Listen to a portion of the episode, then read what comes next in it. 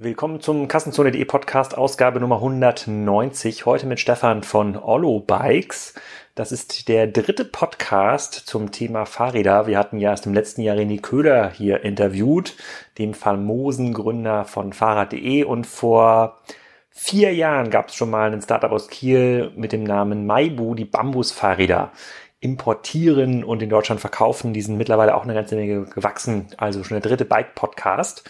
Der wird dieses Mal unterstützt wieder von äh, Vodafone. Einige von euch haben auch schon auf die Kampagnenseite geklickt, vodafone.de slash podcast. Da gibt es für alle Podcast-Fans wieder so einen ganz, ganz tollen Tarif Red Business XL Plus. Und äh, was ist der Catch dabei. Ähm, es gibt ein unbegrenztes Datenvolumen im Highspeed-Netz vom Vodafone. Ähm, das kann man durchaus gebrauchen. Das ist relativ kostengünstig zu haben.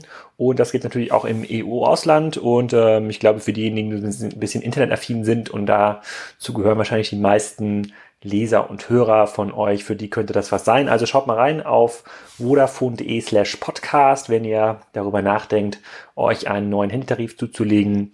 Und äh, jetzt wünsche ich euch erstmal viel Spaß mit dem Podcast äh, mit Stefan von Oliver.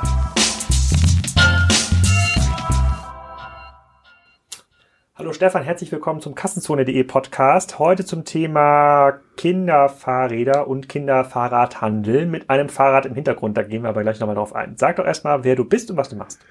Ja, ich bin Stefan Klostermann von Ollo Bikes, Gründer und äh, Geschäftsführer und mache seit zwei Jahren, äh, versuche ich, den, den Kinderfahrradmarkt ein bisschen auf den Kopf zu stellen, mit ein bisschen größerer Vision, was Fahrrad insgesamt angeht.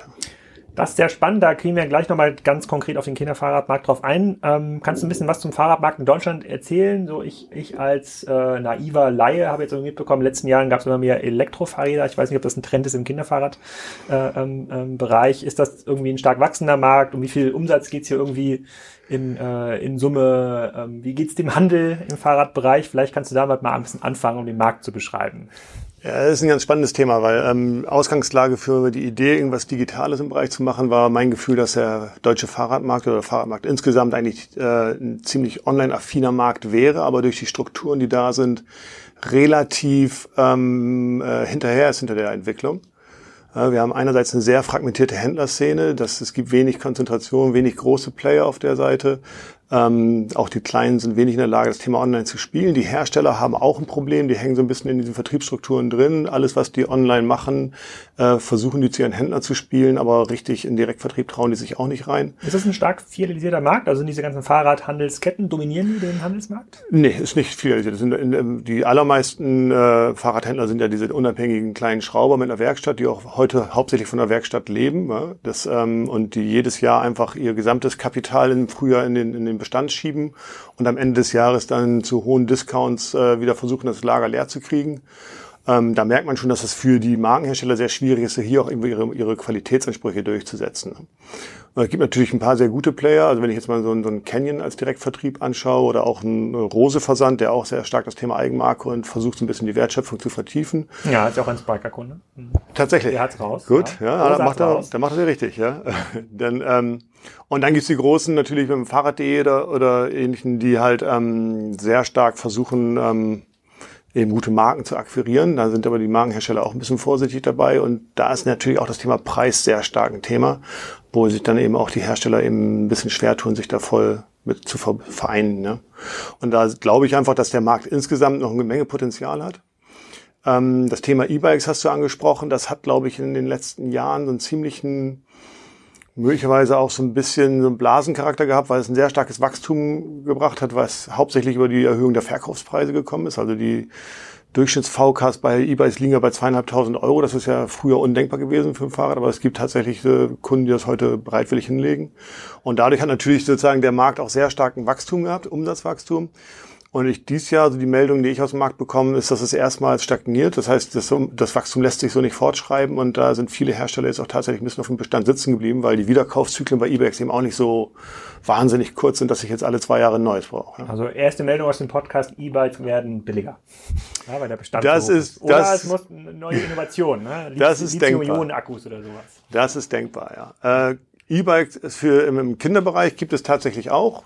Ich bin da jetzt nicht so ein Freund von. Das ist sicherlich für einige Anwendungsfälle ganz interessant. Wenn ich jetzt in die Berge fahren möchte, meine Kinder mitnehmen möchte, kann das funktionieren. Für das, was wir haben, so klassische Kinderfahrräder, die im Bereich in der Stadt oder so, äh, genutzt werden, ist das meiner Meinung nach nicht, sondern da geht es ja im Gegenteil darum, dass Kinder mal Körperlichkeit, Freiheit erfahren und so ein bisschen sich einfach mit sich selbst und ihren Grenzen auseinandersetzen und das gleich irgendwo künstlich angetrieben zu unterstützen, das sehe ich jetzt irgendwie nicht so unbedingt als pädagogisch wertvoll. Ja. Aber generell ist doch ein Trendmarkt, oder? Ich meine, die Städte setzen immer mehr auf das Thema Fahrrad, also sicherlich getrieben ja. auch durch die äh, durch die Erfolge in Amsterdam und Kopenhagen so als als als als Fahrradstädte, so das Automobil wird so ein bisschen verdrängt, so Kurzstrecke E-Bikes haben dann auch auf der klassischen Pendlerdistanz bis 10, 15 Kilometer dann auch das ein oder andere Auto abgelöst. Also per se ist der Markt ja erstmal von relativ vielen positiven Trends beflügelt. Absolut. Ich glaube auch, dass das sozusagen die, die, die, äh, der Trend auch ungebrochen ist. Ja. Ich glaube, viele Städte, wenn man es in Hamburg anschaut, was passiert, dass man versucht sehr stark das zu äh, ermutigen, den, den Wechsel zum Fahrrad. Passiert in anderen Städten ja ähnlich. Und ich glaube, der Trend wird auch anhalten. Ja. Mhm. Das Autofahren wird wahrscheinlich auch an der Attraktivität weiter verlieren, ein Stück weit. Und diesen Gegentrend finde ich natürlich absolut gut. Und das E-Bike hilft eben auch die Leute, die jetzt irgendwie nicht so sportlich unterwegs sind, auch tatsächlich mal das für den Weg zur Arbeit zu nutzen. Mhm. E-Bikes erschließen jetzt ja auch das Performance-Segment sehr stark, also Mountainbikes, jetzt Rennräder mit E-Bikes, äh, mit, ja. mit E-Antrieb. Ob das jetzt sozusagen so. Ja, ja, die Bergwanderer beschweren sich ja schon immer, dass jetzt die Leute immer hochfahren mit dem Mountainbike mit Ja, äh, genau. Runter, runter, das ist runterrasen. Aber das wollen wir gar nicht so stark äh, nee. Ähm, vertiefen. Also im Markt geht es im Grunde genommen gut. E-Bike ist quasi jetzt so im, im Peak angekommen, haben wir verstanden.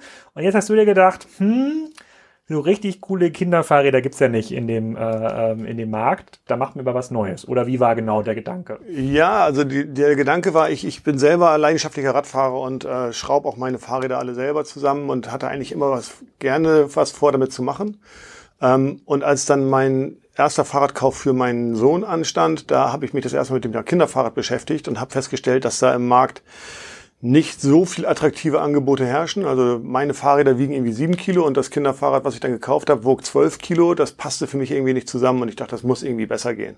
Und diese Idee ist dann aber langsam gereift. So über, über ich würde sagen, anderthalb, zwei Jahre ist es dann erst gereift, bis ich ein bisschen mich damit intensiver beschäftigt habe und ähm, also die Chancen erörtert habe. Das Ganze dann in Verbindung gebracht habe mit dem Thema digital, also das Thema immer online zu treiben. Und habe dann irgendwie aus meiner Erfahrung, wie ich Kinderprodukte kaufe, festgestellt, dass sie eben sehr oft online getrieben sind. Einerseits, weil ich riesen Informationsbedarf habe bei der Anschaffung für Kinder. Das ist alles mal eine Anschaffung, die man das erste Mal macht. Ähm, aber auch, weil der Zeitmangel plötzlich da ist, sodass online einfach plötzlich eine große Rolle spielte. Mhm. Und so ist das dann in Kombination gereift zu sagen, also warum nicht ein Premium-Kinderfahrrad, was eben auch ein paar anderen Qualitätsansprüchen und Designansprüchen genügt und das Ganze aufge, äh, vertrieben über eine moderne Plattform. Und das hat zur Gründung der Marke Bikes geführt. Das heißt, weiß ich, guck mal, ob man das im Hintergrund hier sieht man ja schon ein bisschen das Fahrrad. Ich zoome einmal die Kamera, also für die, die es hier quasi nicht im äh, Podcast hören, sondern hier auf YouTube sehen. So sieht so ein klassisches Kinderfahrrad von euch aus. Ähm, kannst du ein bisschen was zu eurer Marke ähm, erzählen? Ich war schon mal auf der Webseite heute oder genau. gestern, habe da gesehen, ihr vertreibt verschiedene äh, verschiedene Rahmengrößen. Die Optik ist immer sehr, sehr ähnlich. Also es genau. sehr, sehr, ähm, sehr, sehr verspielt ähm, und schick. Und ihr habt gute Bewertungen bei Amazon. Das ist so meine, ja, meine ganz genau. Research, die ich gemacht habe. Ganz genau. Fangen wir mit den Kunden an. Also die, wir sind seit, seit äh, knapp zwei Jahren am Markt und äh, das Kundenecho, ich glaube, wir haben auch sehr viel in Kundenbeziehungen und Customer Happiness, sage ich mal, investiert, auch äh, persönlich. Und ähm, und das ist äh, überwiegend sehr, sehr positiv. Also das ist schon, äh, wir kriegen sehr positives Feedback. Äh, da, wo wir es auf Amazon auch äh, über Amazon sehen, kriegen wir auch in, in allermeisten Fällen die fünf Sterne. Das Fahrrad selber äh, ist eigentlich ein kleines Mountainbike. Das ist sozusagen jetzt gar nicht so, so. Wir haben sehr stark auf das Thema Robustheit und gleichzeitig Gewichtsersparnis Wert gelegt. Und da sind Mountainbike-Teile natürlich ideal, weil die genau auch diese Kriterien erfüllen. Das heißt, wir wollen schon einerseits einen sehr robusten Eindruck, sehr haltbare Fahrräder bauen. Der Rahmen ist aus Aluminium. Ja, ich sehe schon den Vorbau gerade da oben. Das, ja, äh, den, den können wir auch im Mountainbike verbauen. Ganz genau, das ist auch ein echter Mountainbike-Vorbau. Sattelstütze genauso. Dann haben wir die, die klassischen V-Brakes. Wir haben keine Rückbremse. Immer wieder ein Thema. Unsere Generation hat mit Rückbremse Fahrrad gelernt. Wir haben äh, vorne und hinten dann eben äh, die, die äh, Felgenbremsen was für Kinder auch viel einfacher zu bedienen ist, weil die viel leichter fahren können, wenn die sich das Pedal richtig hinstellen können und auch das Bremsen vielleicht lernen damit. Aber das sind so ein paar Themen, die haben wir anders gelernt und dann glaubt man immer, Rücktrittbremse ist das Nonplusultra. Ähm, wir haben aber ein paar andere praktische Lösungen. Wir haben zum Beispiel so einen Schnellspanner, mit dem ich relativ schnell hier den Sattel rauf und runter kann, weil das ist was, was man tatsächlich öfter mal macht, wenn ein Kind irgendwo ähm, äh, Fahrrad fahren lernt und wächst. Ähm, Genau, also alles auf Robustheit ausgelegt und auf Haltbarkeit und auf Qualität. So ein bisschen der Anspruch, das soll eigentlich nicht nur ein Kind sozusagen überstehen, sondern das soll mehrere Kindergenerationen sozusagen äh, ähm, überstehen, dieses Fahrrad. Und eben auch den hohen Wiederverkaufswert erreichen für die Kunden, die. Du sagst gerade mehrere Generationen. Ich habe vorher ja auch überlegt, wie habe ich denn eigentlich unsere Kinderfahrräder gekauft? Meine Kinder sind sechs und acht mittlerweile und äh, da haben wir jetzt, äh, überlegen, so fünf oder sechs verschiedene Räder sozusagen, hat der mhm. sozusagen mein Sohn schon genutzt und die habe ich alle gebraucht gekauft. Entweder von Freunden oder bei eBay Kleinanzeigen und in der Regel das letzte hat vielleicht 50 Euro gekostet, aber sonst war es immer so yeah. entweder geschenkt sozusagen. Das erste war so ein Pucki-Laufrad, wenn man das mit, äh, äh, mitzählt. Ähm, und ähm, danach waren das immer so 25, 30 Euro eBay Kleinanzeigen Deals, weil die Dinger dann teilweise doch doch das sehr, ähm, ähm, sehr robust ähm, waren. Also wie viele Fahrräder werden dann sozusagen im Kinderfahrradsegment im Jahr in Deutschland überhaupt gebraucht?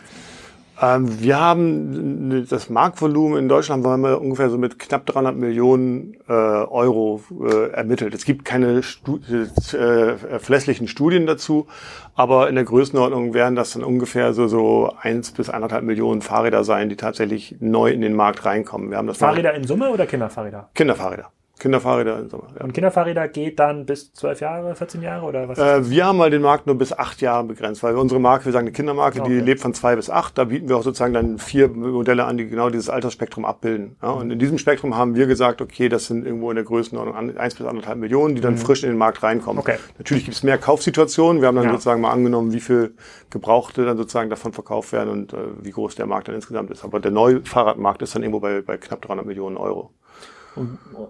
Okay, und wie teilt sich dieser Markt auf in stationär versus online? Kann man das auch irgendwie untersuchen? Gibt es da verlässliche Zahlen? Schwierig zu sagen. In unserem Marktmodell, da haben wir mal die, die, ähm, die Online-Affinität für Kinderfahrräder gemittelt zwischen Spielwaren und zwischen Fahrrädern und gesagt, okay, da liegen wir in der Größenordnung irgendwo bei, bei 30 Prozent Online-Marktanteil. Ja. 30 Prozent Online-Marktanteil schon? Äh, schon nee, ungefähr projiziert fürs Jahr 2025. Sorry, das ist noch ein bisschen nach vorne projiziert. Also heute werden es ungefähr 20 Prozent sein.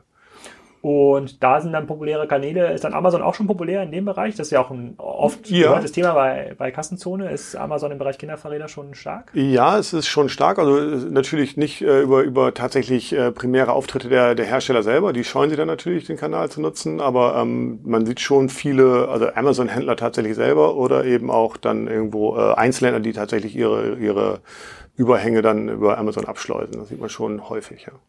Okay, dann, damit die Leute es auch verstehen müssen im Podcast und im, im Video auch. Zu eurem Fahrrad selber. Was ist denn jetzt so der, was sind denn die wesentlichen USPs? Also warum sollte man euer Fahrrad kaufen versus ein, das Fahrrad eines anderen Her Herstellers? Und kannst du ein bisschen was zur Produktion dieser Fahrräder sagen? Wie viele rein ihr überhaupt ähm, auflegt oder wie, wie viele Varianten, damit man so sich ein Gefühl darüber machen kann, äh, ähm, äh, wie ihr wie ihr da euer Lager aufbauen müsst, eure Produktionssysteme. Genau, also das, das Thema USP ist immer spannend, das Rad neu erfinden im wahrsten Sinne ist sehr schwierig. Ja? Wir haben einfach mal überlegt, was macht tatsächlich den Nutzen eines Fahrrads aus und da ist eben die, das, das primäre Kriterium Gewicht und Sicherheit, ja, neben dem Thema Qualität und Haltbarkeit natürlich. Mhm.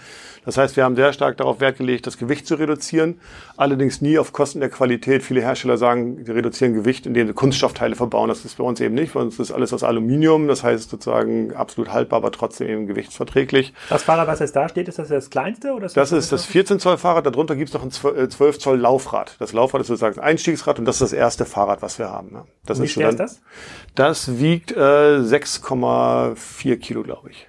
Ah, okay. Und ähm, vergleichbare Fahrräder anderer Hersteller, die sind es gibt schwer, Es gibt auch Hersteller, gerade in den letzten zwei, drei Jahren aufgekommen, die jetzt auch sehr stark in den Bereich Leichtbau gehen, aber die gängigen Themen sind meistens nicht unter 10 Kilo zu haben. und das ist schon ein großer Unterschied, weil gerade für Kinder macht das natürlich dann einen ja. exponentiell größeren Unterschied. Ich habe früher mal die Situation gehabt, wir haben versucht sozusagen, wenn der Kleine keine Lust mehr hatte zu, zu, zu fahren, dann haben wir das Fahrrad an den Kinderwagen, an die Karre gehängt und ist die Karre mal umgekippt, weil das Ding so schwer war. Und das ist schon jetzt ein großer Unterschied. Das ist sehr leicht zu tragen. Man kann es einfach nebenbei dann auch mal die Treppe hochbringen. Das ist also gar kein Thema. Mhm. Okay, aber dann gehen wir vielleicht mal zurück zu den 2016, euer Gründungsjahr. Da habt ihr ja quasi da musst du dir ja quasi noch hart um jeden Kunden äh, pitchen. Mit was habt ihr denn überzeugt? Also ich meine, äh, genau, die, Optik, also, die Optik so, das, ich bin jetzt quasi nicht super designaffin, habe jetzt aber auch schon viele Kinderfahrräder gesehen. Da muss man sagen, da seid ihr schon sehr, sehr weit vorne. Das ist einfach so, das sieht einfach deutlich geiler aus. Als so ein, äh, ähm, als, ich möchte jetzt gar keine andere Marke nennen, aber als die meisten anderen Kinderfahrräder, die ich ja, so gesehen ja. habe oder die bei uns in der Garage stehen. Ähm, damit kriegt man wahrscheinlich schon den einen oder anderen Kunden, oder? Genau, das Thema Design ist eine ganz große Rolle. Denn wenn ich jetzt mal so unterscheide zwischen, äh, auch ein bisschen, wenn es in Klischees gedacht ist, zwischen männlichen und weiblichen Käufern, weil wir haben zwei Zielgruppen, ja, Männer und Frauen und eben aber auch äh, Kinder dann auch noch, die noch eine Rolle spielen. Aber äh, wir, wir haben so in der, unserer kleinen Marfo festgestellt, dass wirklich 50-50 verteilt der Kaufsituation ist, äh, entweder der Vater oder die Mutter kauft. Das heißt, es gibt da keine eindeutige Zuordnung im Haushalt, wer das kauft. Und bei Vätern ist sehr stark dieses ganze Thema Design und und und äh, und und äh, Qualität, während bei Frauen stärker das Thema Sicherheit im Vordergrund steht. Und da ist eben für uns auch wichtig, dass wir sagen, wir können beide diese diese Themen bedienen, indem wir eben sehr haltbare Lösungen haben, indem wir top die besten Bremsen haben, die Bremsgriffweite ist einstellbar, die, die, die Lenkerhöhe ist einstellbar. Das sind viele kleine Details, die ein Fahrrad einfach dann im täglichen Gebrauch viel, viel besser darstellen lassen. Ähm, wir haben eingangs als USP auch noch einen Konfigurator gehabt, wo man die Farbe tatsächlich auch individuell gestalten konnte das hat uns, als wir dann ein bisschen gewachsen sind in der Supply Chain, einfach hintenrum so viel, so viel Komplexität reingebracht, dass wir den dann zunächst mal abgeschaltet haben. Ich glaube da nach wie vor dran, aber da müsste man stärker in Richtung Standardisierung gehen und das nicht in einem handwerklichen Betrieb, wie wir es derzeit gemacht haben, in, in Hamburg tatsächlich fertigen lassen. Ja, das ist, äh, Aber was, wie viele Sachen konnte man konfigurieren? Das war tatsächlich nur die Farbe, die man konfigurieren konnte, wobei der Konfigurator sozusagen das so, dass diese, diese Varianten so dargestellt hat, dass man aus sechs Varianten, die auf Lager hatten, hat man nachher 950 Varianten kaufbar gemacht pro Größe.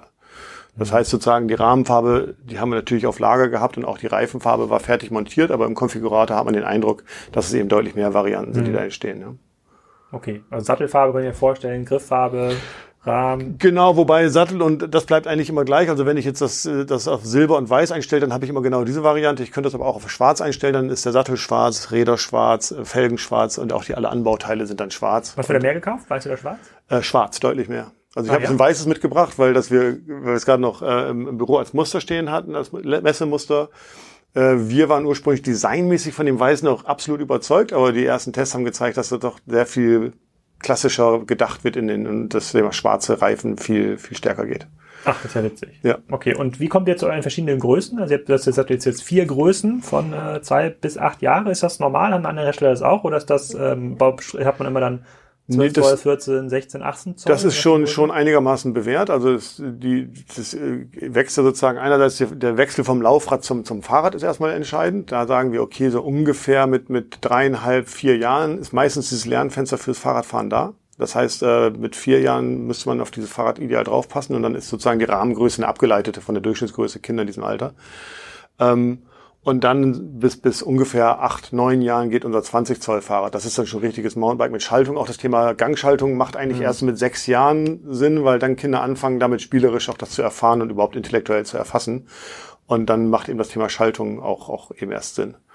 Mhm. Und das ist dann aber auch eben unser letztes Modell derzeit. Also wir denken darüber nach, ob das dann da Sinn macht, darüber noch einen 24 Zoll Fahrer zu setzen oder ob man dann schon in anderen eine andere Markenwelt wechseln müsste. Mhm. Okay, und was mich nochmal interessiert, aus rein privatem Interesse, weil ich habe das meinen Kindern auch erlebt, die sind vom Laufrad relativ äh, äh, ähm, ohne Schwierigkeiten aufs Fahrrad gekommen. Es hat immer so zwei Stunden eigentlich gedauert, mhm. dieser ja. Lernprozess sozusagen. Irgendwann sind Pedale, man muss anfangen zu treten. Ähm, oh, Gibt es das noch, so, dass Kinder mit Stützrädern Fahrrad fahren lernen?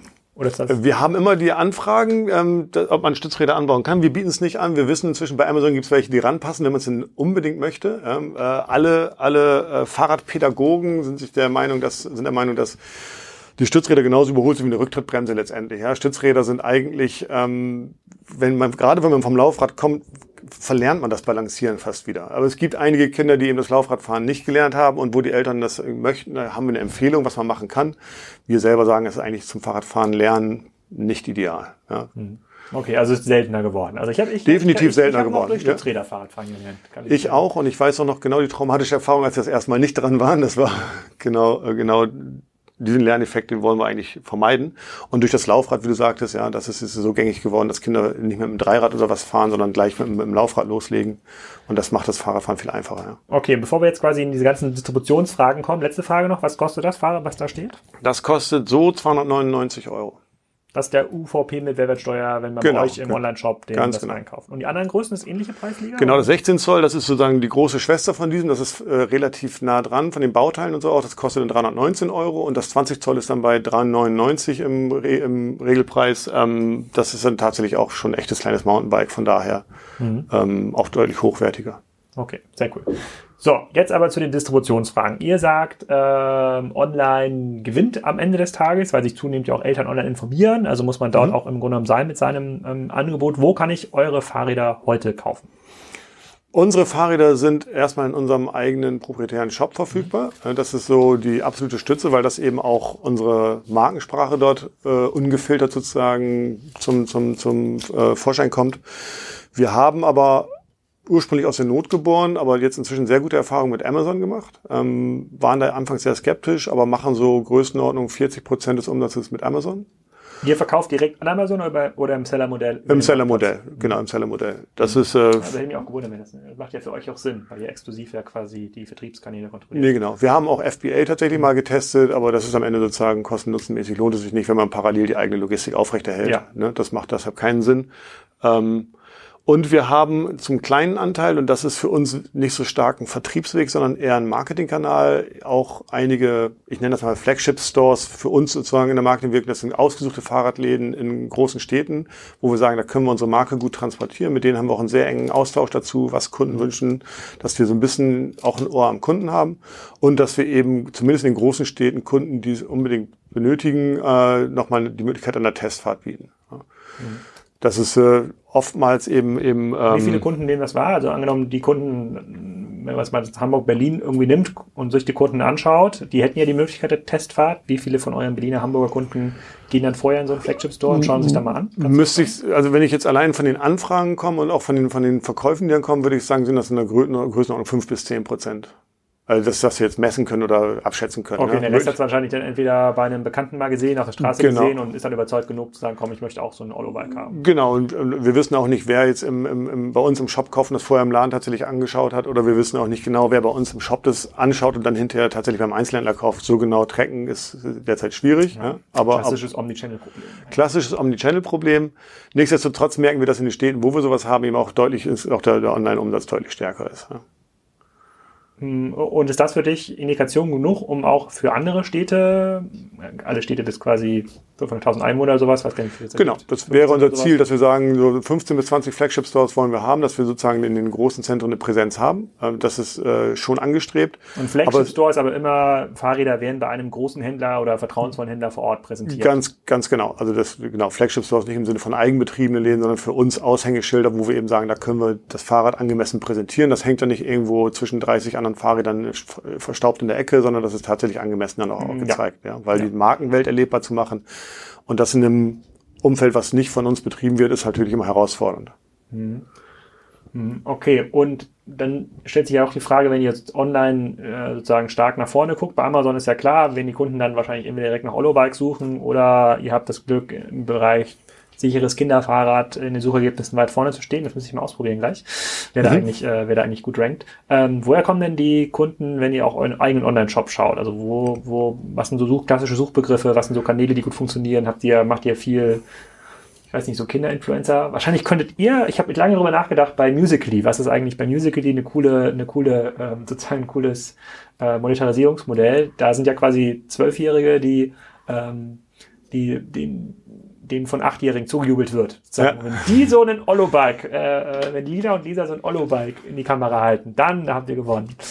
Das, endlich habe ich einen Case gefunden, der für Musical.ly funktioniert. Kommen wir zurück zum Thema Zielgruppe. Ja. Also Werbung für Achtjährige ist natürlich schon ein schwierig, kritisches Thema. Also wir versuchen eben die Eltern anzusprechen und wir versuchen die auch eben auch genau in der Suchsituation zu finden. Und da ist eben ganz klassisch Google Performance Marketing für uns der, der mit Abstand wichtigste Kanal, weil da einfach die Suche in der Regel noch startet. Aber meinst du nicht, dass sechs- oder siebenjährige, und das wäre ja immer noch die Zielgruppe für euer größtes äh, Fahrrad, wenn die dann in der Musically-App und erstaunlicherweise gibt's ja äh, schon durchaus viele Kinder in dem Alter, die schon ein, ein, Handy haben, wenn die sagen, hier, Mama, Papa, ich möchte auf jeden Fall ein Autobike, dass die dann diese Kaufentscheidung mit pushen? Haben, würde ich mal mit aufnehmen. Ich glaube, dass, also, dass die Markenaffinität bei Kindern wahrscheinlich noch in dem Alter noch nicht ganz so stark ist, ja, weil wir reden ja sozusagen jetzt eher über drei bis sechsjährige als bis, als die achtjährigen, die sind ja schon am Ende sozusagen unseres, unseres. Nee, äh, gar nicht. Ich meine, sozusagen diese ganzen, diese ganzen, äh, Kinder, also, also mein, mein Sohn kauft nur noch Lego Ninja. Sozusagen alles andere spielt, ja. alle anderen Lego-Sachen spielt und, und, und meine Tochter will nur noch Lego Friends, jetzt wo sie ja also, gelernt hat, dass Lego Friends diese Marke ist, wo es viel rosa Lego gibt. Ich nehme das als Anregung auf jeden Fall mit. Also ich glaube schon, dass er, ähm, also ich, ich, ich stehe einfach dem Thema Kinderwerbung ein Stück weit kritisch gegenüber. Das ist so ein bisschen meine, meine, meine Grundhaltung. Ich glaube, mir geht es eher darum, sozusagen Eltern zu ermöglichen, eine informierte Entscheidung zu, zu äh, fällen an der Stelle. Ja. Deshalb ähm, das ist ja ein gutes Produkt, also warum sollte man Kinder nicht von ja, überzeugen? Okay, ich, ich sage, ich nehme es mal mit, ja, wir, wir testen es mal. Ja. Nehmen wir diese Musical.ly-Sache mit. Also das wäre ja, auf jeden Fall, ich gut, da seid ihr genau in der, sozusagen in der Target Group da drin. Aber wo, also nochmal zurück, also Performance-Werbung funktioniert für euch, Google, Facebook? Performance funktioniert gut, genau. Äh, Facebook ähm, funktioniert, äh, den Test, die wir bisher gemacht haben, nicht so gut. Es scheint sehr schwierig zu sein, die Kaufsituation genau zu treffen, auch mit den Targeting-Mechanismen. Mhm. Bisher haben wir es noch nicht so gut geschafft, wobei man sagen muss, sozusagen in den Frequenzen, in denen wir jetzt das testen, ist es schwer, das endgültig zu entscheiden. Ja. Wo wir sehr gute Erfahrungen gemacht haben, ist das Thema Influencer-Marketing über Instagram. Das ist schon sehr stark. Da haben wir inzwischen auch verstanden, wer sind die guten Influencer und wer sind die weniger guten. Und, ähm, Wie funktioniert das für so ein Produkt? Das funktioniert in erster Linie über, über tatsächlich Bereitstellen von, von Testbikes an diejenigen, wo wir sagen, die haben einen guten Blog, die sind tatsächlich ähm, äh, auch objektiv in ihren Bewertungen und haben einen guten Instagram-Kanal zur Verlängerung. Und da, da gibt es Erwachsene, die Kinderfahrräder testen bei Instagram? Da gibt's die, die ganzen klassischen Mama-Blogger sind das einfach, die sehr ah. stark das ganze Thema Kinderprodukte immer wieder erlebbar machen. Das ist eine riesengroße Szene und die haben auch echt äh, große Followerzahlen. Mamas, die dann in ihren Instagram-Videos auf dem Fahrrad fahren? Nee, die zeigen dann sozusagen ihre Kinder beim, beim Erleben der Produkte, die sie da präsentieren. Ja. ja ähm, Kinder natürlich auch da, aber meistens sozusagen eben nicht jetzt äh, mit, mit Gesichtsaufnahmen, sondern die sind schon meistens, und das ist für uns eben auch wichtig, dass das jetzt das Kind dann nicht so stark präsentiert wird, sondern dass das eben sehr subtil funktioniert und dass Kinder da eben eher anonymisiert in mhm. Situationen gezeigt werden.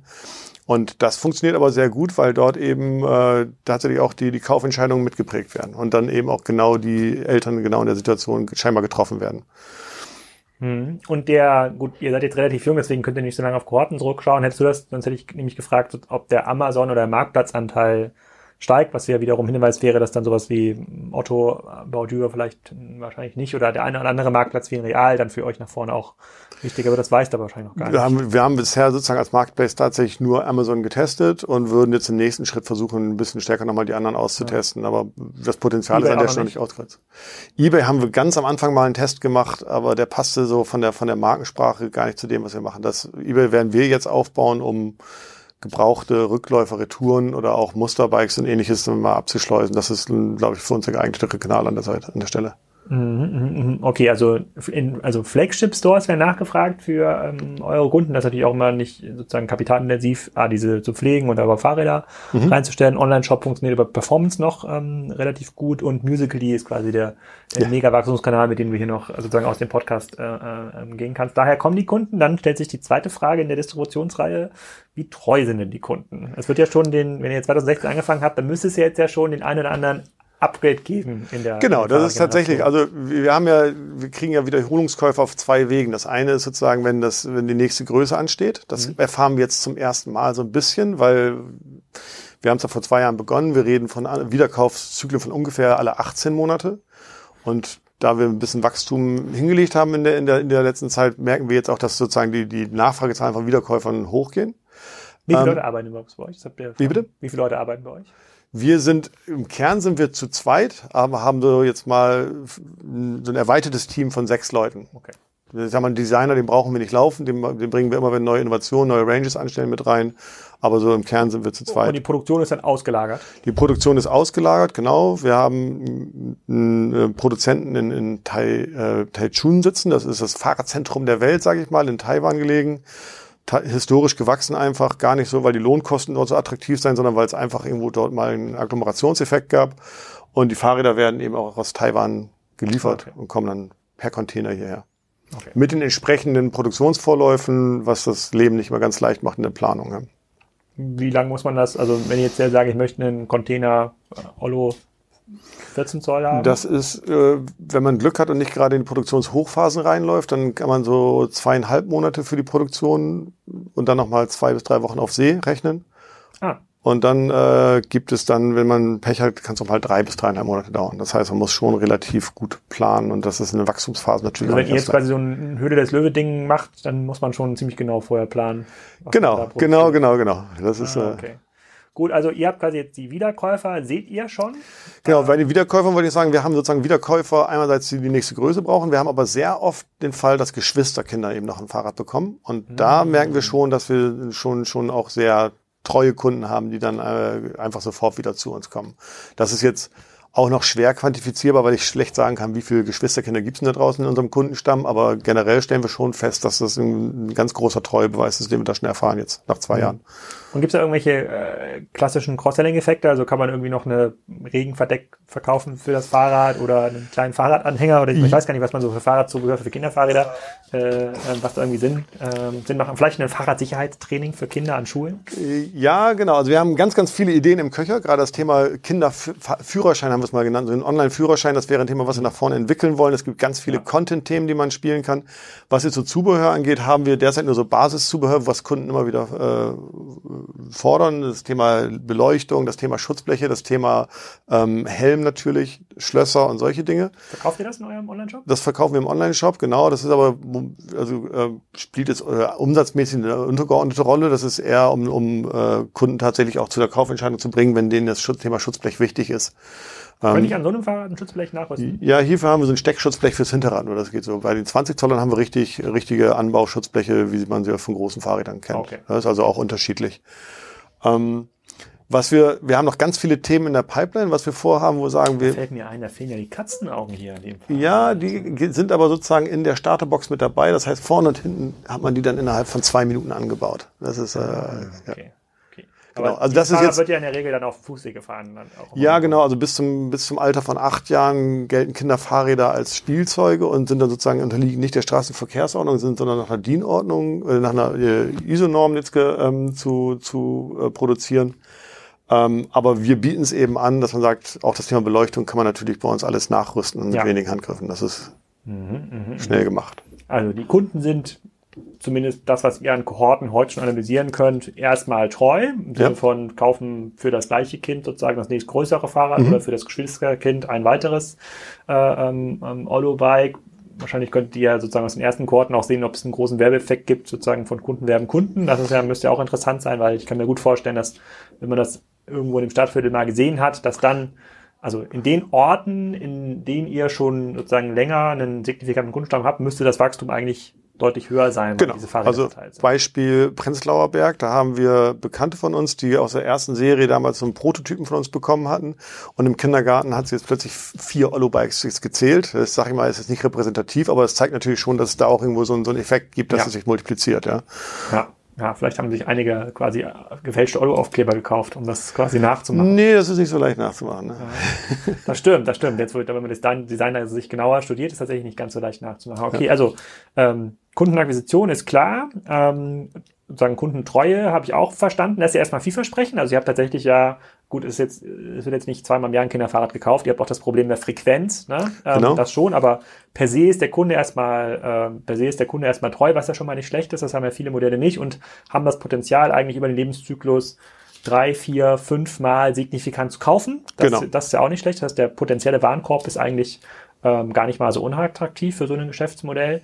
Bleibt noch so ein bisschen die Frage der, ähm, ähm der Marge. Also bei so einem, ich kann es gar nicht einschätzen, weil ich ja nur Gebrauchträder gekauft habe, so 299 Euro für so ein Rad klingt jetzt erstmal nach einem nach einem fairen, fairen Preis. Ähm, wenn ihr direkt verkauft, bleiben da abzüglich der Produktionskosten auch bleiben da 50 Prozent irgendwie äh, Markup hängen oder welchem oder ist das alles oder ist das deutlich knapper kalkuliert, weil ihr in der Qualität so viel drauflegen müsst?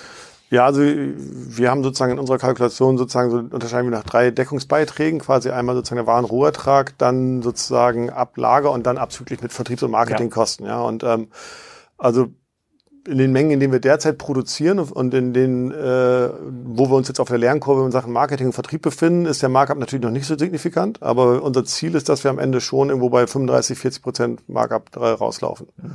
Ja, und das ist äh, in der Branche jetzt mal überdurchschnittlich, weil natürlich sich heute diesen Kuchen viel mehr teilen, die nicht in Direktvertriebsmodellen arbeiten. Und da geht ein Teil des Markups dann an die Handelsstruktur ganz normal. Ganz weg. genau, ganz genau. Da gibt's ja dann heute teilweise sogar noch mit Großhändler, aber dann eben auch den Einzelhändler noch dazwischen und dann äh, mit Importeuren wird gearbeitet. Also schon sehr mehrstufig und auch sehr unterschiedlich in verschiedenen äh, Bereichen, äh, Produktbereichen in verschiedenen Ländern wieder organisiert. Und wie geht das denn zum Beispiel dann so mit dem Fahrrad? Das hat jetzt quasi nichts mit Olobike zu tun, aber es, du kannst ja Fahrräder heute kaufen, nicht äh, auch außerhalb der ähm, der, äh, der Saisonend sozusagen Sales, mhm. ähm, könnte ich ja zu, einem, zu meinem Fahrradschrauber gehen und kriege wahrscheinlich für 199 Euro ein Erwachsenenfahrrad angeboten. So, und das, das ist ja importiert, kommt von irgendeinem anderen Hersteller. Wie viel Geld verdient denn der da überhaupt noch dran? Also ist da überhaupt noch mal, hängt da bei so einem Fahrrad überhaupt noch Marge drin? Sind das Dinger, die er für 20 Euro im Container äh, kauft? Dann also es gibt tatsächlich, äh, also genau, wenn man ein bisschen geschultes Auge hat, dann kann man schon sehen, so, so ähm, wo, wo man an Qualität sparen kann. Das ist äh, und und und es ist, wenn ich diese klassischen, ich nenne es mal Baumarktfahrräder anschaue, die werden natürlich äh, für ein Apfel und ein Ei und unter fragwürdigen Zuständen äh, zusammengeschraubt. Ja. Ja das Baumarktfahrrad. Ja, das ist, du sagst jetzt, äh, ja, es gibt es ja auch manchmal beim, beim Discounter. Gibt's ja beim Discounter gibt es das auch gelegentlich. Ich will auch nicht sagen, dass das alles nur sozusagen, da gibt es natürlich auch gelegentlich mal ähm, ähm, äh, gute, gute Bikes. Ja. Das ist für, für, für Geld kann man immer Qualität herstellen. Aber wenn irgendwo was tatsächlich mit einem UVP von 199 läuft, dann wird es schon schwierig, das tatsächlich irgendwo ja. äh, anständig zu produzieren. Ja. Okay. Aber da, also das heißt quasi in diesem, in diesem Segment verdienen nicht so wirklich viele Leute noch Geld. Nee, das geht dann über Masse ganz klassisch. Ne? Wenn ich dann irgendwo sage, ich habe so eine Position von 100.000 Rädern, die ich importiere, dann brauche halt im Stück nicht so viel hängen zu bleiben und ich mache trotzdem noch meinen Schnitt. Ja, das geht schon, aber hm. gerade mit dem... Mit 100.000 Räder, ich glaube, das ist das, was pro Monat in Berlin geklaut wird. Okay, wie hängt das zusammen? Ja, das weiß ja, ich weiß, ja? weiß ich auch nicht genau. Das ist, das, glaube ich, das ist, glaube ich, noch ein zweiter Podcast quasi. Die, diese Art von Verwertungskette, so viele Fahrräder wie geklaut wird, frage ich mich auch immer so. Irgendwann muss doch jeder eins haben. Also. Es Eins kann ich sagen, die 199 Euro Fahrräder werden nicht geklaut, ja. Ja, oh, da habe ich Glück, ich habe so eins. also, nee, ich glaube, meins hat 299, äh, 399 ja. äh, sogar, das habe ich auch gesagt. Aber das wird nicht, das wird, äh, wurde schon lange nicht, ähm, ich habe auch ein sehr gutes Schloss. Man ähm, muss auch dazu sagen, kleine Fahrräder zu produzieren ist nicht so viel günstiger als große Fahrräder zu produzieren. Das ist nochmal ganz so ein Nein. Trugschluss, dass man sagt, Kinderfahrräder müssten irgendwie das heißt, Materialkosten machen gar nicht so viel aus. Materialkosten sind gar nicht das Entscheidende, sondern wenn ich jetzt sage, ich habe so große Citybikes oder ähnliches, da sind natürlich alle Komponenten viel häufiger nachgefragt, viel stärker am Standard, als wenn ich jetzt einen 14 Zoll Reifen dahernehmen. Mhm. Der wird in viel kleineren Stückzahlen produziert und damit habe ich natürlich die Stückkosten fast auf dem gleichen Niveau, auch wenn die, wenn die, wenn der Materialwert geringer ist. Ja. Mhm. Okay, ja, also du sagst, ihr seid jetzt noch am Anfang noch nicht so richtig groß, sozusagen, ihr könnt schon absehen, dass bei ab einer gewissen Skalierung natürlich auch entsprechende Margeneffekte dann auch ein, genau. ähm, eintreten und dadurch, dass ihr ähm, in, der, ähm, in, der, in der Kundenakquise noch eigentlich vielversprechende Skalierungseffekte habt, plus äh, in der Kundentreue ist das ja schon mal relativ vielversprechend, also äh, viel besser als viele andere Handelsmodelle, die wir zurzeit, die wir zurzeit sehen. Dann kommen wir so ein bisschen zum dritten Teil, wo sich ja dann die Frage stellt, wenn man jetzt so ein bisschen drüber nachdenkt, ähm, wo geht die Reise hin? Wir hatten ja, da hatten wir im Vorfeld auch schon drüber kurz drüber gesprochen, vor ähm, einigen Tagen ja den Font of Decks mhm. Podcast, die ja äh, auch quasi äh, mit mehreren Marken arbeiten über verschiedene Altersgruppen. Bei denen wäre dann das 20 Zoll, nee, 20 Zoll ist das euer größtes, ne? Genau. Das 20 Zoll Rad äh, wäre dann bei denen schon wie heißen denn diese Marken? Affenzahn ist, glaube ich, die Einstiegsmarke und Sachi, also ich, ich bin da nicht so, ich bin da nicht so drin. Ja. Setch heißt, glaube ich, diese, ja, diese genau. Marke für, für die Kinder in der Schule. Das wäre schon das 20 Zoll ähm, ähm, Rad. Ist das, ist das, wäre das auch was für euch? Also ist das, kann man sich das kann man quasi in diesem Design ab einer gewissen Altersstufe ähm, das nicht mehr durchhalten, sondern muss irgendwie so ein bisschen ernster werden und dann vielleicht auch eine junge Mädchen anders, anders designen? Genau, ich glaube, das jungen Mädchen-Thema, das merken wir auch in den Farben, das unterscheidet sich tatsächlich nach, nach, nach Altersklassen schon sehr stark. Ja, und ich glaube, das wird man noch stärker noch rausarbeiten müssen, wenn wir dann in die, in die nächsten Altersgruppen kommen. Mhm. Aber wenn wir auch über, über ähm, Altersgruppen jenseits der acht, neun Jahre sprechen, dann glaube ich, gewinnt das Thema an Coolness was viel mehr Bedeutung. Und ich glaube, dass die Markensprache dann eine andere sein muss, dass die Kaufentscheidung viel stärker auch vom Kind mitgetragen wird, dass sozusagen das Thema niedlich plötzlich keine Rolle mehr spielt und verspielt nicht mehr so wichtig ist, sondern dass es dann mehr um Coolness geht und darum geht, die, die, äh, die, die Mountainbike- und YouTube-Stars zu, zu kopieren und nicht so stark das Thema ähm, Kindchen-Schema nach vorne zu stellen. Ne? Also, äh, könnte man das denn skalieren? Also ich verstehe quasi diesen Ansatz, so Sicherheit, Leichtbau im, im Kinderbereich. So geht es quasi äh, mit dieser Art von Denke, Fahrräder zu produzieren. Hättest du dann auch eine Art USP, der sich dann für den 12-Jährigen, 14-Jährigen auch noch an? Äh, ja, ich glaube schon, die Qualitätsthemen sind ja die gleichen und wir haben einen sehr guten Sourcing-Kanal, wo wir genau die Qualität eben auch kriegen können. Ich glaube schon, äh, wenn wir mit unserem Designer uns mal zusammensetzen und, und, und, und diese Themen mal brainstormen, kommen so viele coole Ideen raus, die heute auch noch keiner macht, wo wir sagen, lohnt sich auf jeden Fall im nächsten Schritt noch zu machen. Ja, die Frage ist, wann ist der richtige Zeitpunkt, das zu tun und unter welcher Marke tut man das dann tatsächlich und wie sieht das eben dann auch in der, in der vertrieblichen Bearbeitung aus? Ist das dann sozusagen noch ein einheitlicher Vertriebsansatz oder muss man das komplett disjunkt aufstellen? Das ist für uns noch nicht so ganz klar. Ja. Kann Aber man das, das gut internationalisieren? Also seid ihr Schweiz, Österreich? Gibt es ja auch schon Online? Ja, wir haben heute schon schon äh, viele internationale Kunden. Gerade im EU-Raum ist natürlich deutlich einfacher, als wir in Richtung Schweiz gucken. Das ist dann ein bisschen schwieriger. Aber ähm, die ähm, die Internationalisierung ist für uns eben auch ein Thema, was wir uns fürs nächste Jahr auf die, auf die Fahne geschrieben haben, das stärker zu gehen. Das heißt, einen englischsprachigen Shop und dann eben auch in ganz affine Länder wie wie ähm, Frankreich, Niederlande, Skandinavien eben auch damit Landessprachen-Shops einzusteigen. Warum ist die Schweiz schwierig für euch? Ja, einfach nur wegen der wegen der Zoll Zoll- und äh, Umsatzsteuerthemen. Ja. Also jeder Schweizer Kunde möchte dann sozusagen seine Umsatzsteuer irgendwo erstattet bekommen. Das ist für uns ein riesen Verwaltungsaufwand. Das ist, äh, macht es nicht ganz leicht. Also bei uns auch ein manueller Prozess und der bindet dann so viel Kapazität. Das ja, macht wenig Spaß. Als Markt Euro natürlich, als Markt super interessant, äh, in der Bearbeitung äh, nicht ganz so leicht. Mhm, okay, angenommen, dir gibt morgen jemand äh, sozusagen eine Million Euro und sagt hier, äh, Kinderfahrräder finde ich wichtig, sozusagen, gib Gas. Würdest du sagen, ist der größte Hebel für euch gerade? Äh, dass der größte Hebel ist auf jeden Fall, die, die, unsere Prozesse stärker zu automatisieren und zu skalieren, dass wir sozusagen da deutlich stärker in Strukturen kommen, die, die das Wachstum auch bedienen können. Kannst du das mal, kannst du das mal ein bisschen weiter ausführen? Also was müsst ihr denn heute, oder was ist denn heute sehr stark manuell?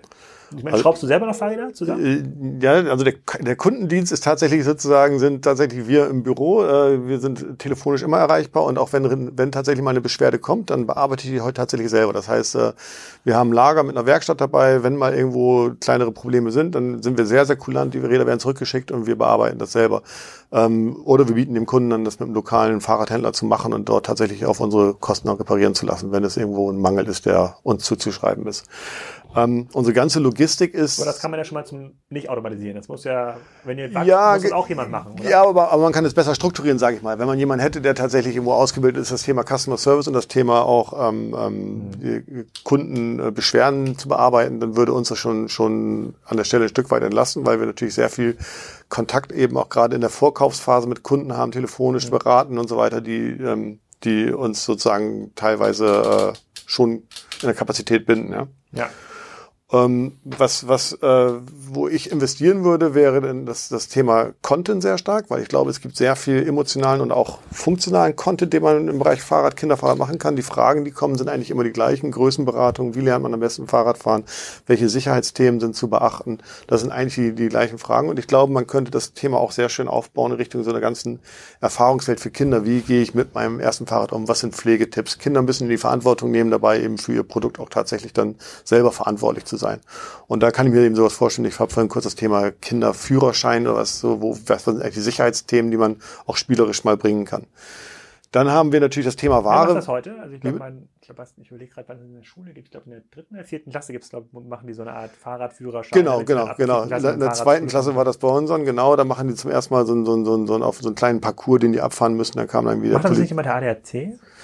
Ich glaube, uns kam der Poli kam ein Polizist vorbei und hat das mit den Kindern gemacht und hat gleichzeitig auch nochmal eine Sicherheitskontrolle bei den Fahrrädern gemacht. Ja? Ja, ja, okay. doch, genau. Das war alles Hand in Hand. Ja. Ah, okay. Aber gut, das könnte man ja, das könnte man ja sponsoren oder das könnte man ja Ja, genau. Also man kann sehr viel machen. Also gerade Richtung Events. Von of Decks habe ich zum Beispiel äh, über, das wusste ich vorher gar nicht, es gibt irgendwie so Schulrucksackpartys oder mhm. so eine Art Event, wo dann irgendwie Schulrucksäcke aus. Hatte ich da auch gehört, finde ich auch total klasse. Wir hatten immer dieses Thema Sommerfest gedacht, dass man tatsächlich mal so Sommerfeste buchen kann, wo man eben auch dann ähm, in Kindergärten oder in Schulen auftreten kann und das Thema mit, mit Sicherheitstraining nochmal verbinden kann und dann tatsächlich so ein bisschen spielerisch das Ganze aufbereiten kann. Ja? Mhm. Also gibt es eine ganze Menge Dinge, die man äh, auf der Event Eventseite machen kann, um eben auch das als Online-Unternehmen erfahrbar zu machen und mal tatsächlich Präsenz zu zeigen, was für uns wichtig wäre. Ja. Oder so eine Vitrine buchen vor Kitas, wo man so ein Fahrrad reinstellt. Das wäre, glaube ich, auch ganz geil. Ja, das Thema Kita-Marketing haben wir auch schon öfter mal durchdacht, aber das ist auch so ein, so ein, so ein, so ein Graubereich, sag ich mal, so im, im Marketing, ja, wo man sagt, so wie viel Werbung verträgt eine Kita, was, was lassen Eltern zu, was lassen die Träger zu und was will man, wie will man auch präsent sein und was wie, wie, wie stark skaliert auch so ein Thema, ne? Weil am Ende ist das sehr viel persönliche Betreuung, Überzeugungsarbeit. Und wenn man dann mal die Conversion Rates da simuliert, dann äh, gibt es eben doch noch ein paar Marketingkanäle, die deutlich effizienter sind. Ja? Ja, das stimmt, das stimmt. Aber man könnte ja schon Werbeplakate vor Kitas buchen in der Stadt so. Ja, das stimmt, das stimmt, ja, das stimmt. Also ähm, eine glückliche Mutter sozusagen mit dem Kind mit Ollo-Bike, das ist ja. so, da kann man glaube ich schon nochmal äh, äh, das sozusagen äh, das ja. Plakat für Kaugummi-Werbung ähm, ablösen. Ja. Aber das Recht, es ist schwierig in der Messung, das ist das ja. eine, so, und dann wird es immer schon extrem schwierig und in der Skalierbarkeit, äh, in der Skalierbarkeit, so wie, ähm, in der Skalierbarkeit sowieso. Okay, das ist die eine Möglichkeit, also Automatisierung von Prozessen, aber gibt es auch eine Stufe, wo du sagen würdest, komm, ab dann macht es auch Sinn, sozusagen weitere Marken aufzubauen oder weitere, du sagst, du, ihr denkt jetzt quasi in Größen, ne? ja. sozusagen ab bestimmten Größen machen wahrscheinlich andere Marken Sinn. Ich weiß gar nicht, machen das die anderen großen Marken, so ein Canyon und Co., sozusagen haben die, haben die mehrere Marken für verschiedene Lösungsklassen? Also verkaufen die Elektrofahrräder unter einer anderen Marke?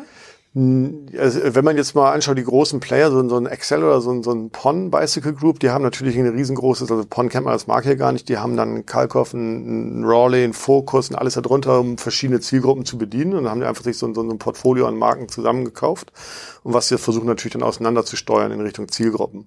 Hm. Ähm, was wir im Kinderfahrradbereich sehen, ist, dass sozusagen es gibt sehr viel spezialisierte Kindermarken und dann gibt's eben aber auch gerade so ab 20 Zoll kommen dann sozusagen die großen Marken, die dann Specialized oder ähnliches, die dann eben auch so als Mitnahmeeffekt noch ein Kinderfahrrad anbieten. Die haben natürlich totale Schwierigkeiten, ihre Marke kindgerecht aufzuladen, weil natürlich dann das Ganze äh, sehr performancelastig aufgeladen ist und das dann Richtung Kinder auszuweiten, funktioniert ja. einfach nicht. Ne? Specialized Kids? Ja, genau, das, das, das gibt's dann schon, aber man möchte, also man merkt, dass das bei denen ein bisschen stiefkenntlich einfach gehandhabt wird, weil die natürlich ihre gesamte Ausrichtung auf die, auf die Kernmarke ausrichten. Ne? Ja. Mein erstes äh, Fahrrad, das ich mir selber zusammengebaut habe, war auch mit einem Specialized-Rahmen. Dann habe ich mir auch so eine Auktion, äh, Bahnhofsauktion gekauft, den Rahmen und dann ja. in ich weiß gar nicht, wo ich die Teile damals gekauft habe, Prügelmann. Ich glaub, das, das, ja, genau. Das, das, heißt, glaube ich, eine Marke, die wurde dann von Fahrrad.de Vom Fahrrad.de gekauft, genau. Da habe ich mir aus dem Katalog dann, das war so mein Lieblingskatalog, habe ich mir dann so ein XT-Set äh, gekauft und irgendwann alles selber in Handarbeit zusammengeschraubt ja, genau. und dann hatte ich quasi mein Specialized. Ich glaube, der Rahmen war nicht mal ansatzweise für diese ganzen Komponenten ausge, äh, ausgelastet, aber wenn es fährt, fährt, ja, das funktioniert. War, halt, aber hat, hat gut funktioniert und ja, so habe ich meine ersten Schrauber, Schraubererfahrung gemacht. Okay, also weitere Marken, da sind quasi die großen Holdings sind da, ähm, ähm sind da schon ja. weiter. Und ähm, im Elektrobereich hattest du gesagt, sozusagen für die Stadt, für die Stadtanwendung, in der ihr gerade unterwegs seid, siehst du jetzt nicht da den großen Hebel, aber könnte man, also wo ich mir halt das noch gut vorstellen könnte, wo du gleiche, in der gleichen Kaufsituation bist ähm, und eigentlich sogar noch vor dem ersten Fahrrad anfängst, ist sowas wie ähm, an, äh, Fahrradanhänger. Also da gibt es also auch genau. ein, zwei, ein, zwei Anbieter und meistens wird ja der Fahrradanhänger vor dem ersten Kinderfahrrad gekauft, ne, weil das Kind dann irgendwie da ja. rein, reingesetzt wird. Das wäre eigentlich noch eine logische, logische Schritt vor, vorher und wenn ich mir so die Preise angucke, die da momentan so bei Kinderfahrradanhängern äh, durch den Markt geschoben werden, da gibt es, glaube ich, noch Möglichkeiten. Ja, absolut. Ich meine, das ist, wobei man sagen muss, dann natürlich auch teilweise die gerade die hochwertigen auch eine wirkliche Top-Qualität bieten an der Stelle. Ne? Finde ich sozusagen, da ist teilweise, und die Wiederverkaufswerte, habe ich selber festgestellt, sind dann eben auch enorm, wenn das gepflegt ist. Also von ja. daher macht es da durchaus Sinn, zu, zu äh, ein bisschen mehr auszugeben. Aber genau in die Richtung aber, denken. Aber äh, gute Frage dazu. Also momentan muss man ja für sozusagen Doppel-Kinderfahrradanhänger sozusagen mit okayer Ausstattung muss man ja schon 600, 700 Euro.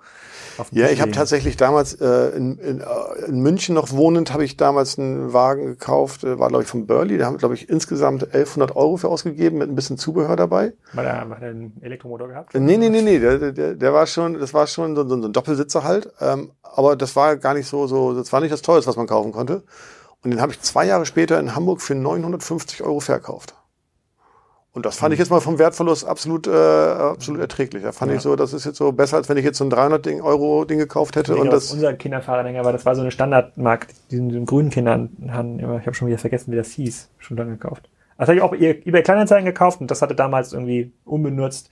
Lag das bei jemandem im Keller für 250 Euro statt 400 und dann okay, habe ja. ich glaube ich noch 250 Euro vier Jahre später. Ja gut, kann man schon Schnapper machen, ja. War dann sozusagen war, ja. ein fairer Deal. Aber gut, aber das wäre so ein Einstiegsmodell, wo man sagen könnte, komm, eigentlich kann man ja mit den gleichen Gedanken, sozusagen Sicherheit, Stabilität, sozusagen gute Qualität, genau. könnte man ja auch in diesen Markt rein, äh, in diesen Markt reingehen und da gibt es gar nicht so viele bekannte Marken, finde ich, in dem Kinderfahrradanhänger äh, äh, Markt, da könnte man ja auch noch was machen. Oder sagst du, nee, das ist eigentlich ein komplett anderes Segment? Nee, also genau in die Richtung denken wir. Also was kann man eigentlich ums Fahrrad herum noch äh, erlebbar machen? Also Sachen Kindermobilität. Auch das Thema Kinderfahrradsitz, also zum Anbau an ein großes Fahrrad. Da gibt's auch mhm. ein, zwei Hersteller, die in den Sinn kommen.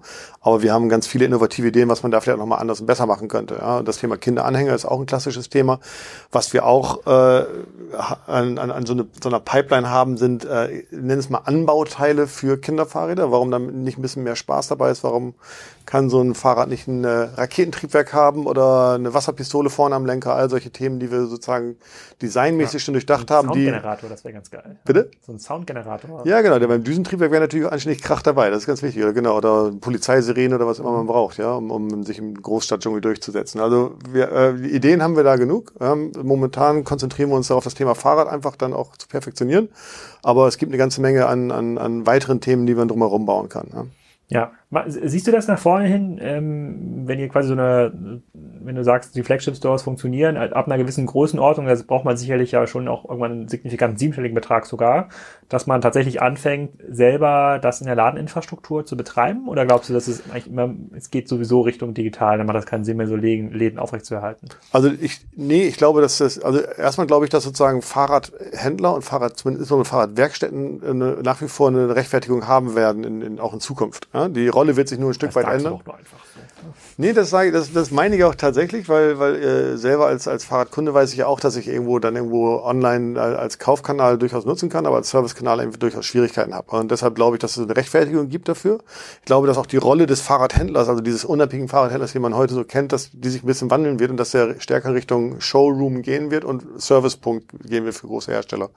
Und ähm, und wir glauben, wir haben das dann, dass sie gar nicht mehr auf eigenes Risiko dann die Canyon Bikes äh, kaufen. Ähm. Ja, genau. Ich kann ja sagen, okay, ich bestelle mir, ich, ich fahre in dem Laden Probe, der hat einfach von jedem Modell irgendwo eine Größe da. Ich kann mal Probe sitzen, kann die Größe testen fürs Fahrrad. Jetzt ich rede nicht nur von Kinderfahrrädern, sondern allgemein, kann eine Probefahrt machen und dann habe ich am nächsten Tag das Ding entweder bei mir zu Hause oder im Laden stehen. Der kann dann noch ein bisschen das, den Sattel, den ich möchte, anbauen und was immer er noch sozusagen ein bisschen individualisieren möchte.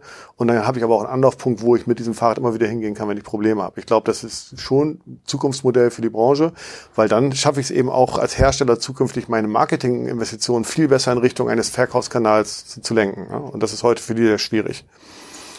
Das heißt, wenn ich heute online tatsächlich irgendwo sehe, was, was machen die mit dem Traffic, die sie generieren auf der, auf der eigenen Brand, da passiert ja nicht viel mit. Dann lande ich irgendwo beim Filialfinder und das war's dann. Dann kann ich aber auch schon nicht mehr tracken, was damit passiert.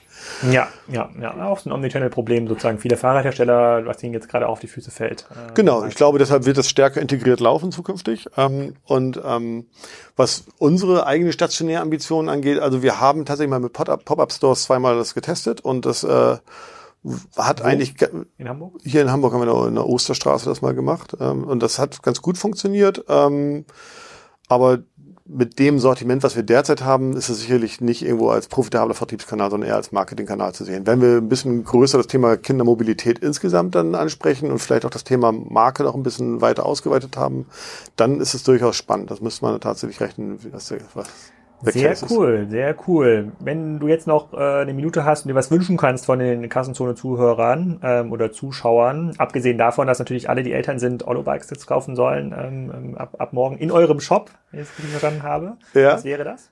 Äh, also was, was wir stehen momentan tatsächlich an so einer an so einer weichenstellenden äh, äh, Situation, sage ich mal. Ja, wir sind auf der Suche eigentlich nach wie immer als Startup nach, nach Investoren, aber für uns wäre es eben durchaus attraktiv, auch mit einem strategischen Partner zusammenzuarbeiten, weil ich glaube, wir investieren gerade sehr, sehr viel Zeit, Geld und auch äh, gedankliche Kapazität in den Aufbau von Strukturen, die an anderer Stelle möglicherweise schon da sind, insbesondere im ganzen Bereich Customer Service, aber auch im Bereich Logistik. Und da überlege ich mir, ob wir mit dem, was wir können, nämlich Produkte entwickeln, Marken aufbauen und sowas, ob wir da nicht einen stärkeren Nutzen stiften können, wenn wir das irgendwo mit einbringen und jemanden, einen starken Partner haben, der sehr viel Erfahrung im Bereich äh, Fahrrad äh, Vertrieb hat, um das Thema ähm, dann auch, auch für uns ein Stück weit in Zusammenarbeit zu, zu entwickeln. Ja? Mhm.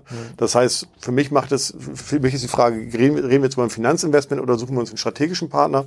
Und momentan tendiere ich zu zweiterem, weil ich glaube, dass das irgendwo ähm, durchaus Sinn machen kann, weil wir da eine Menge einbringen können. Also eins plus eins gleich drei. Eins plus eins gleich drei, ungefähr so, genau.